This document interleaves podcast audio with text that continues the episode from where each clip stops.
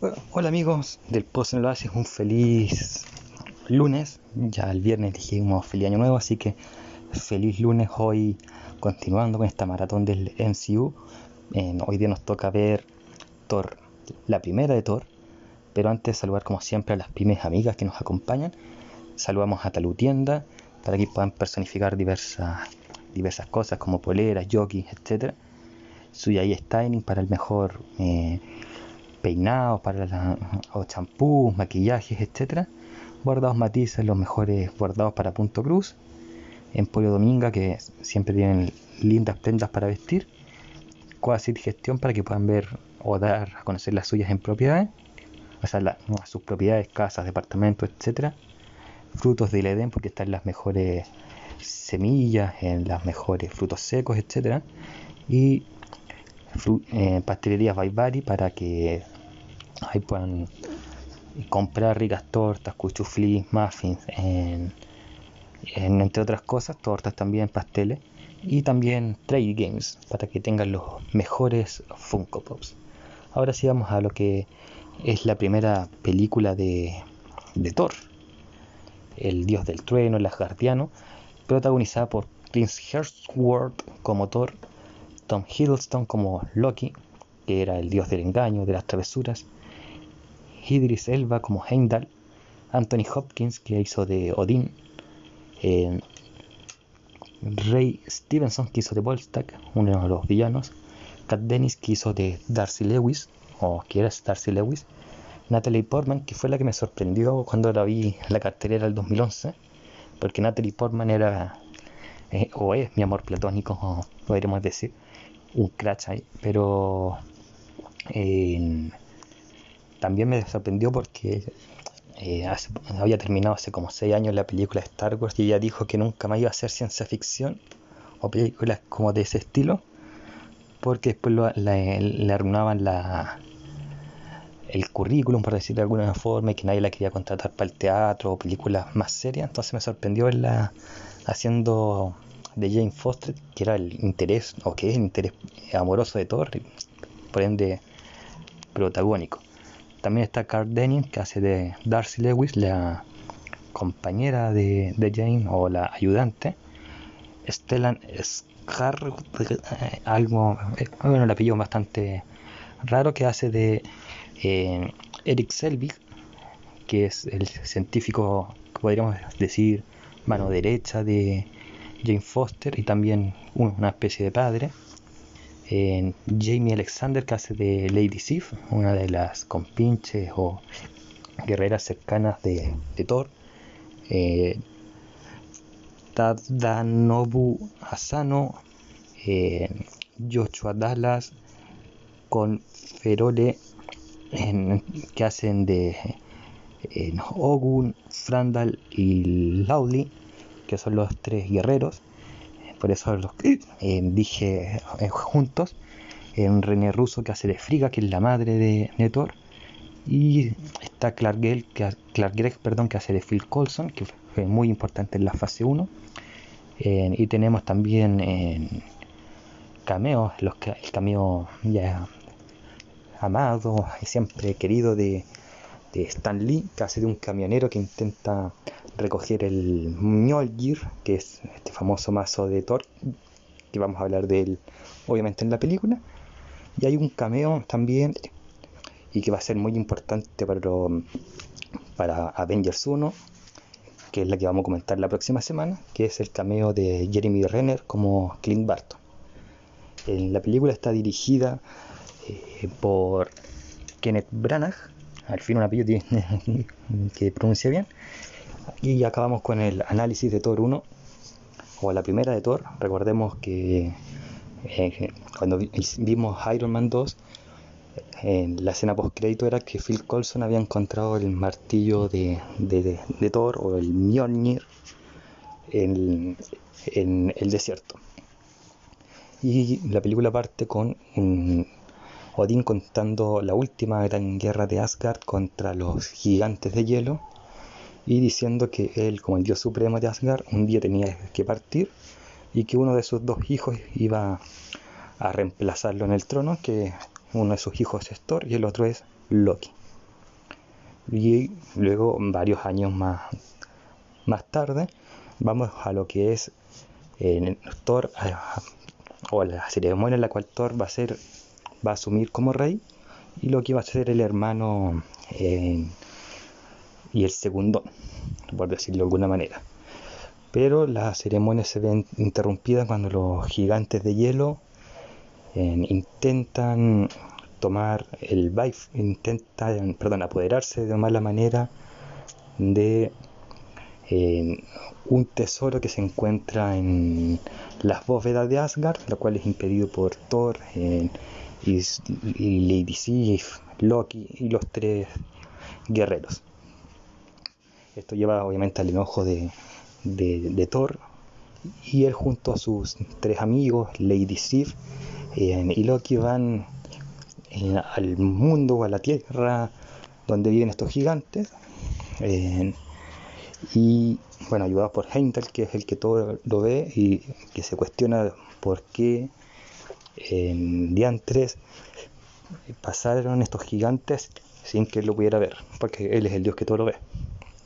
Así que los ayuda a pasar ese mundo. y mientras hay un diálogo entre Thor y este gigante de hielo, Thor se enoja porque es una persona arrogante que no sabe ser rey. Y empieza una pelea que es bastante genial entre estos cinco personajes. Thor, Loki, Lady Sif y los tres valientes contra una legión de soldados de hielo y algunas mascotas así como perros gigantes de hielo. Eh, una lucha que estaban ganando, pero en Thor obviamente al ser indisciplinado y querer ser el, el fortacho del grupo empieza a arruinar las cosas hasta que son salvados por Odin como buen padre protector. Eh, y ahí tenemos esta trama que Asgard está a punto de esa guerra con los gigantes de hielo eh, y después aquí y después descargando aquí la ira contenida, eh, Thor tiene una discusión verbal con su padre, en el cual Thor hace ver su punto de vista que si él fuera rey, lo cual sería obviamente interrumpido por esta ceremonia o esta invasión, pero si él hubiese sido rey sería mano dura y no tendrían que pasar esta vergüenza, como él dice, de las cosas que hace Odin, que, que son de un viejo necio, de un viejo eh, que ya no, no, sabe que las cosas por la paz no se pueden conseguir, sino que hay que usar la fuerza bruta la gran mayoría de las veces. Por lo cual Odín toma en verdad la decisión de desterrar a Thor y quitarle no solamente los emblemas y la posibilidad de ser rey, sino que eh, desterrarlo de, su arma favorita, que es el Mjolnir, mandarla a la tierra y decir que el que es digno del poder de Thor va a poder eh, desenfuñar o volver a, levantar el Mjolnir. Y así tenemos ya la, historia armada, todo llega a la Tierra junto con el Mjolnir y por estas casualidades de la vida o atropellos de la vida, Thor conoce a Jane, a Darcy y al Dr. Selvig, los cuales ninguno de los tres en un principio le, le creen lo que él dice, ¿eh? lo tratan de loco eh, Jane duda un poco porque dice cosas coherentes con su investigación. Entonces le empieza como a comprar la cosita. Y además que Prince Ward es bastante musculoso, al parecer para las amigas bastante atractivo. Eh, por eso una similitud es a mí.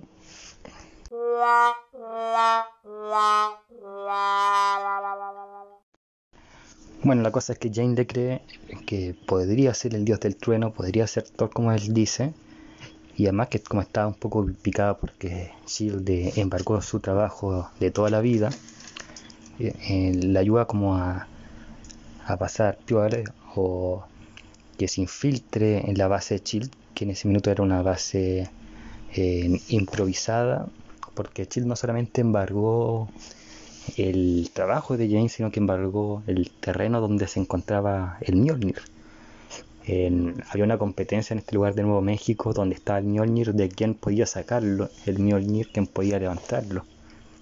Y ahí es donde estaba este cameo que dijimos al principio de Stanley, en el cual él amarra el Mjolnir con una cadena a su camioneta e intenta tirar el martillo para sacarlo.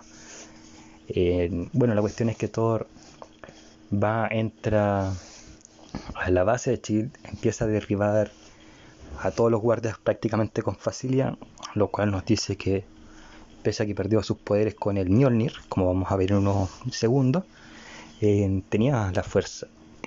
Me pregunto si eh, podría haber lanzado todavía trueno, porque en Thor Ragnarok vimos que eh, si bien el martillo lo ayudaba a lanzar truenos, no era su, su, su conexión para lanzar truenos, sino que eh, él por sus genes.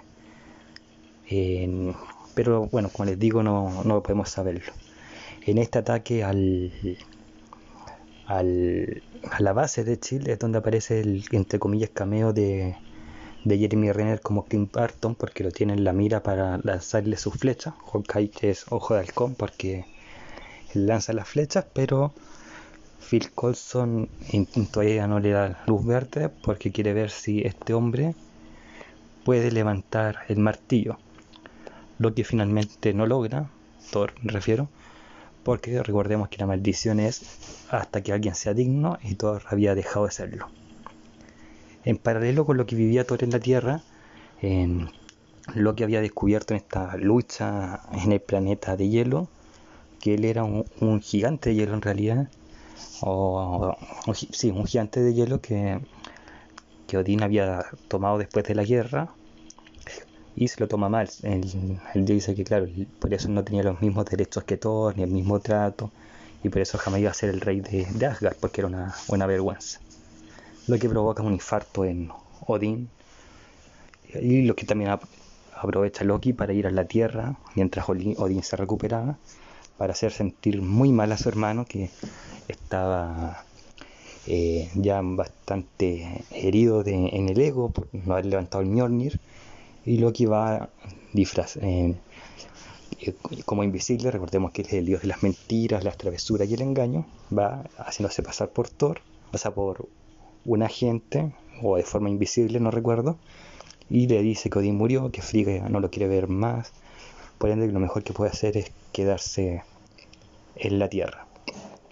él se despide y no sin antes intentar levantar inútilmente el Mjolnir y luego vuelve a Asgard para asumir su posición de líder transitorio para ver si eh, transitorio porque no sabían si Odín se iba a recuperar o no y le impide a los tres valientes y a Lady Sif ir a la Tierra a, buscar a Thor para informarle que su padre aún podía vivir y que Frigga no estaba enojado.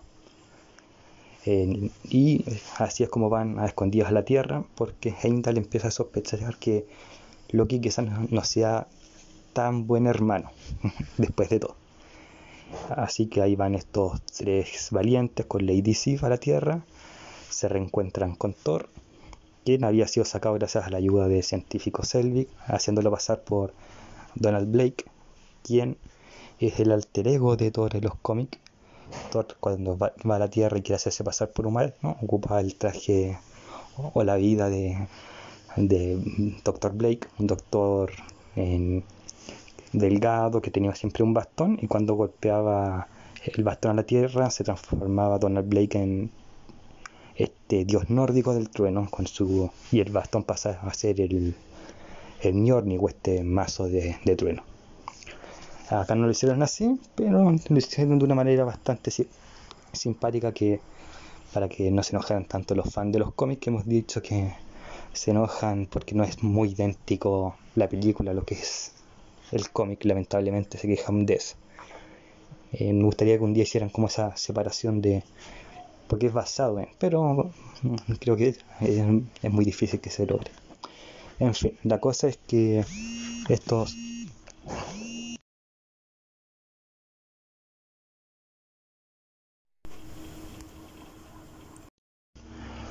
sus amigos, con estos amigos, estos cuadros, y le hacen ver que Frigga no estaba enojado con, todo, con él, al contrario, cree que vuelva, en que Odín se está recuperando, que va a vivir.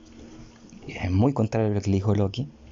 Y ahí se da cuenta que en verdad el gran villano de la película es Loki, no estos gigantes de, de hielo, y que lo que en verdad Loki es, o lo que busca es gobernar a estos dos mundos, eh, porque son siete mundos eh, los que hay, o siete grandes reinos, entre ellos la Tierra, Midgard, pero hay dos que, que Loki puede gobernar en estos minutos a, simple vista, que es Asgard y el, y el reino de hielo entonces se da cuenta que el plan de Loki es que hay una guerra entre Asgard y el reino de hielo y él pueda reinar a los dos, a, los dos reinos ya una vez que ambos se han destruido. pero Loki también descubre que estos cuatro amigos se encontraron con Thor y, e intenta impedir esto mandando un guardia, un centinela asgardiano, que es un robot gigante, para destruirlo a estos cinco ya a estos cinco guerreros, los tres valientes, Lady Sif y un Thor semi retirado. Dentro de esta destrucción, en la cual estos cuatro guerreros activos luchan mientras Thor intenta salvar a este pueblito de Nuevo México. Thor es atacado para salvar a Jane, a su interés ya dijimos romántico, y con este ataque y a punto de morir, eh, y ya Thor dejando la arrogancia de lado y siendo un tipo humilde, eh, es que vuelve a ser digno del Mjolnir, lo puede levantar, aunque el Mjolnir en realidad va hacia él, el Mjolnir, Miu como le dice, le dice en la película de Thor, El Mundo Oscuro, que ya vamos a hablar de ella más adelante, el Mjolnir va hacia él y Thor vuelve a ser, valga la redundancia, Thor, el dios del trueno nórdico, quien destruye este centinela y va hacia Asgard junto con sus amigos para vencer a Loki en una lucha que es bastante entretenida y con su peso eh, dramático. Eh, primero porque se empiezan a pelear eh, entre Thor y, Loki, Thor ocupando el Mjolnir y los truenos y Loki el engaño, la mentira para burlar y pegarle a Thor y Thor para evitar esta guerra entre el mundo de hielo, entre Asgard y salvarte, dicho sea de paso, a Midgard y la Tierra, decía que la, única forma es destruyendo el Bifrost, este puente que une Asgard con los siete reinos. Así que lo, hace y luego intenta salvar a Loki que se iba a caer del Bifrost, eh, pero no lo logra y Loki cae presumiblemente muerto ante la tristeza de Thor, porque no va a volver a ver a Jane, su amor, tampoco va a volver a ver a, su hermano o hermanastro, y que pese a que ambos terminaron agarrados de puñetes literalmente, En su, interior lo había perdonado, entonces estaba como ese conflicto. bueno, la película termina con Thor buscando cómo volver a Midgard a ver a Jane y, por su parte ver que Jane también está haciendo lo mismo.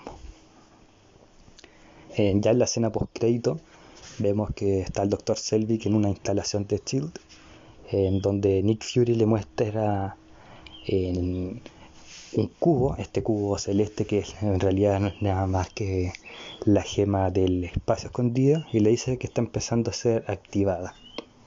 Y si el Dr. Selvig podría trabajar para ver qué significa lo cual él acepta, pero en verdad no era el doctor Selvig el que aceptaba, sino que no era nada más y nada menos que el dios de la mentira, el dios del engaño que había sobrevivido a esa caída, Loki, que lo había manipulado. ¿Cómo lo manipuló? Algo que vamos a ver en la primera de los Vengadores la próxima semana. Ahora, me gusta Thor, me gusta la primera de Thor, creo que es una excelente película, es de las fuertes de la fase 1, que bueno, Creo que la fase 1 es brillante igual que la fase 2 y la 3. Ya se nos viene la 4 dentro de poco. Eh, pero creo que sobre todo, si ahora hay que sacarse el, el, sombrero, porque uno dice, Anthony Hopkins, eh, Natalie Portman son hiper conocidos, y eran hiper conocidos en ese tiempo. Chris Hemsworth y Tom Hiddleston, eh, no sé si eran tan conocidos, la verdad siempre soy como malo para las caras, salvo que se vean varias veces. Eh, pero hizo, eh, Chris Hemsworth eh, lo hizo muy bien, pero el papel de Loki brillante, como lo hace Tom Hiddleston, le salió excelente. Dato curioso, Tom Hiddleston audicionó para ser Thor y dijeron no, pero puede ser Loki. Él lo cuenta ahí y le da el palo al gato, quien lo puso como Loki, lo hizo muy bien, sobre todo, y se nota más en lo que en Avengers 1 y cuando veamos Thor Ragnarok, que lo hace genial. Me encanta la actuación de Tom Hiddleston como Loki y yo creo que eh, es el mérito del actor que, tengamos una serie de Loki que se va a ver en junio. Yo creo que ahí es el logro única y exclusivamente de Tom Hiddleston. En la Cantor 1 funciona como villano y me gusta porque es como una relación, si uno lo mira como Scar Mufasa, es muy similar. También es muy similar a los villanos que vimos en el MCU antes. Eh, y acá voy a excluir el de Capitana Marvel que hablamos y el del Capitán América, el Red Skull de Capitán América, porque vino después, pero se parece mucho a, a Whiplash en el sentido que quiere ser reconocido Loki. También se parece a Obadiah Stein, que es malo pero a través del engaño. y al de Hulk, que quiere el poder por medio de la trampa o la envidia. En el caso de Loki, suplantando a Thor y a Odín, y en el caso de Abominación, inyectándose los radios gamma de Hulk. Así que me gusta ese paralelo que puede hacerse. Por otro lado, me acuerdo con Thor con la de la película de animada de, Disney, porque también es muy parecido. En Thor para volver a, a, Asgard tenía que ser digno o ser un héroe, y eso no se veía por el tamaño de los músculos, sino que por el tamaño de, del corazón y de ser digno. Y algo así le pasaba en la película de Disney de Monito a Hércules que él podía ser muy poderoso, muy fuerte, pero eso da lo mismo, porque un héroe no es por el tamaño de sus músculos, sino que por el del corazón. Ahí hay similitudes bastante interesantes. La película fue bastante polémica en el mundo cristiano porque la encontraban una parodia de Dios y Satanás, pero no creo que sea así. pero es harina de otro costal. Acá está la entrega de lo que es 1, me parece muy buena película. y es increíble que eh, baje bastante el nivel de Thor 1 al Thor un, Mundo Oscuro, que es la segunda. Pero también podríamos decir lo mismo del 2, de Iron Man 2 al Iron Man 3 y así. Eh, generalmente las secuelas de películas muy buenas pasan a ser malas, yo creo que para la expectativa.